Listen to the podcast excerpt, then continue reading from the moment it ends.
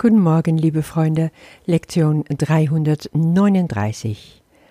Ich werde das empfangen, was auch immer ich erbitte.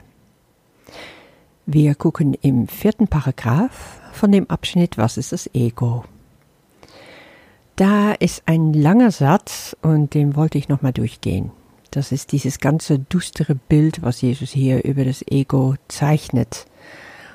Im Leiden ist der Preis für den Glauben an es, an dem Ego also, so immens, dass die Kreuzigung des Gottessohnes täglich vor seinem verdunkelten Schreine angeboten wird und Blut fließen muss vor dem Altar, wo seine kränklichen Gefolgsleute sich auf das Sterben vorbereiten.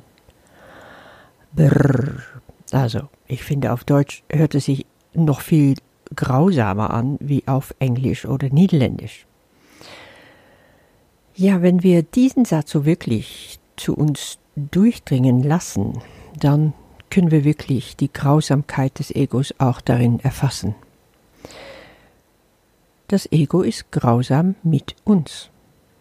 Und die Frage ist einfach nur, lassen wir das noch viel länger geschehen? Weil was für einen Preis zahlen wir dafür? Ich würde sagen, den höchsten. Tag für Tag aufs Neue wird der Gottessohn, das heißt also unser wahres Selbst, hier auf dem Altar des Egos geopfert. Er wird vom Ego ans Kreuz geschlagen, es fließt sein Blut. Das ist natürlich alles nur ein Bild, aber es zeigt sehr gut auf, worum es geht. Eigentlich um nichts anderes als Mord. Und das Bild von diesem verdunkelten Schrein finde ich auch sehr packend. Ein Schrein ist eben eine Anbetungsstätte. Da wird ja das Göttliche verehrt. Hier ist aber der Schrein verdunkelt. Später dann im fünften Paragraph, da geht es dann um dieses Schrein des Lebens, ja, wenn eben die Lilie der Vergebung da auftaucht. Aber jetzt hier ist der Schrein verdunkelt. Es gibt also kein Gott mehr. Nur noch das Ego selbst. Das sehen wir doch in der Welt, das sehen wir die ganze Zeit um uns herum. Blut muss da fließen, das fordert das Ego letztendlich. Die Anhänger dieser Religion wollen Blut sehen, kann man so sagen, sind auch bereit dafür zu sterben. Ja, wir finden hier also alles vor, was das Ego ausmacht. Unmenschliches Leid, falscher Glauben, die Kreuzigung, die, diese Blutrünstigkeit des Ego-Wahns und die Tatsache, dass dieser Glaube nur zum Tod führen kann. Wenn du das jetzt durchschaust, dann willst du doch nur noch die Wahrheit über dich selber kennen. Dann gibt's kein Zurück mehr. Das merke ich immer stärker. Ich werde das empfangen, was auch immer ich erbitte. Diese Lektion ist ganz wunderbar bringt so wirklich auf den Punkt, was es bedeutet, wie du gewünscht hast, so wie du erbittet hast, so wirst du empfangen. Aber diese Lektion hat trotzdem gar nichts zu tun mit diese esoterische Lehren, wie aus den Büchern ähm, Bestellung beim Universum, das ist schon älter, oder Secret, das war sehr erfolgreich. Da sind natürlich diese Gesetze der Anziehung, diese universelle Gesetze genommen worden, aber dann ganz stark mit dem Ego ausgelegt. Schau doch einfach mal auf dein Leben. Wenn du also wissen willst, ja, wie das funktioniert, dann schaust du einfach ganz ehrlich hin. Wie lebst du? Alles, was du jetzt hast, alles so wie du jetzt lebst, hast du, lebst du, weil du es dir so gewünscht hast. Okay, du kannst natürlich sagen, hm, ich habe vielleicht eine chronische Krankheit. Johann heißt es dann, ich habe mir das gewünscht. Jesus gibt da selber auch schon Antwort darauf. Er sagt, niemand verlangt nach Schmerz. Doch er kann denken, Schmerz sei Lust. Das heißt, es gibt Verwirrung. Und diese Verwirrung kommt einfach vom Ego. Warum? Weil wir nicht wissen, wer wir sind. Und deswegen wissen wir auch nicht, was wir wirklich wollen. Das Ego liebt es, Verwirrung zu säen. Ja, Teil und herrsche. Der Heilige Geist dagegen lehrt uns nur, die Wahrheit ist wahr. Vielleicht ging es dir so am Anfang mit dem Kurs. Ich weiß, dass es mir so ging. Ähm, ich dachte zum Beispiel lange, ich kann gar nichts dafür, dass ich Geldmangel habe, dass ich nicht weiß, was meine Berufung ist, äh, dass ich nicht in der Lage war, auf Dauer eine wirklich erfüllende Ehe zu führen. Immer waren entweder die Umstände oder andere daran schuld. Und das ist natürlich, weil ich mir das anders gewünscht hatte. Aber wie kann man das so richtig verstehen? Ich versuche es mal ganz praktisch zu machen. Zum Beispiel hat es eine Zeit in meinem Leben gegeben, da habe ich so wirklich mir ein tolles Haus gewünscht, mehr Geld, einen Wohnort im Grünen. Und sehe da, eines Tages habe ich alles erhalten, alles, was ich gewollt hatte.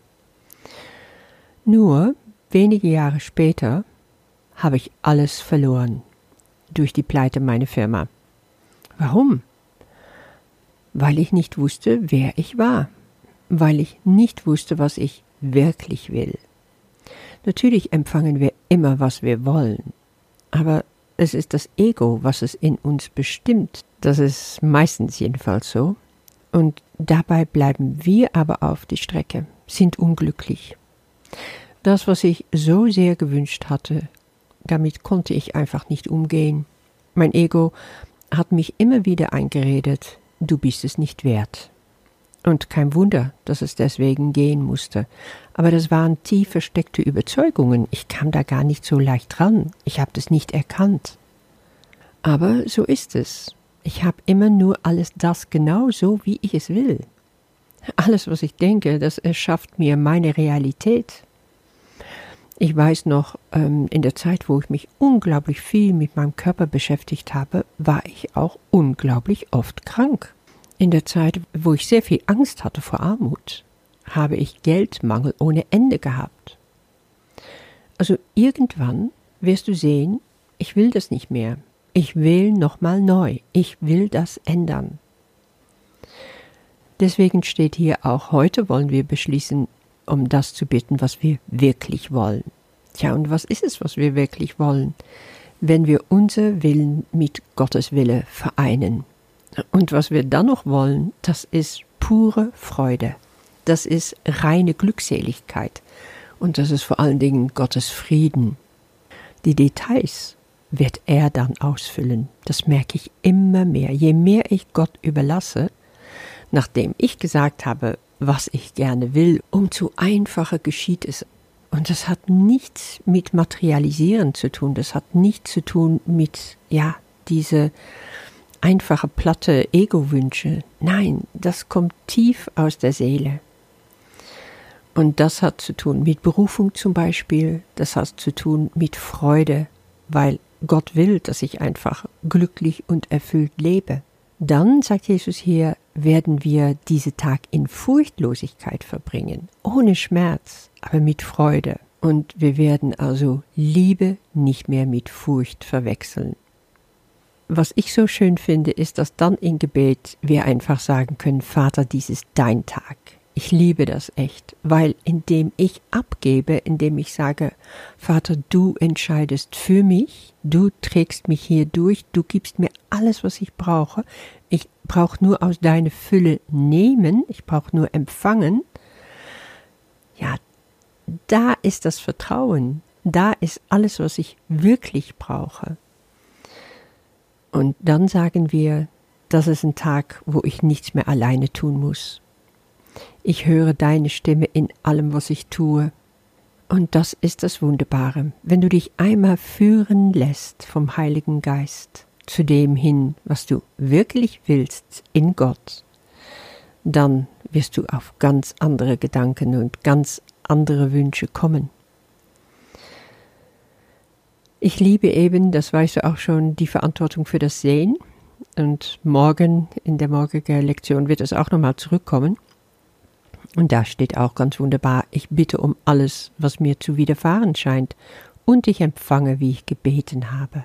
Das sind so diese Grundgesetze. Und wenn wir die einmal für uns annehmen und wirklich integrieren und sagen, ja, Amen, so sei es, ich nehme das jetzt für mich an und ich drehe es aber um. Ich will das nicht mehr aus dem Ego nehmen, ich will das nur noch zusammen mit Gott machen dann wirst du sehen, dein Leben wird sich von Grund auf ändern. Ich wünsche dir damit noch ein wunderbarer Tag. Bis morgen. Ich werde das empfangen, was auch immer ich erbitte. Niemand verlangt nach Schmerz. Doch kann er denken, Schmerz sei Lust. Niemand möchte sein Glück vermeiden. Doch kann er denken, dass Freude schmerzhaft, bedrohlich und gefährlich sei. Jeder wird das empfangen, um was er ansucht. Doch kann er für wahr verwirrt sein über die Dinge, die er will, und über den Zustand, den er erlangen möchte. Und was kann er dann ansuchen, das er wollen möchte, wenn er es empfängt?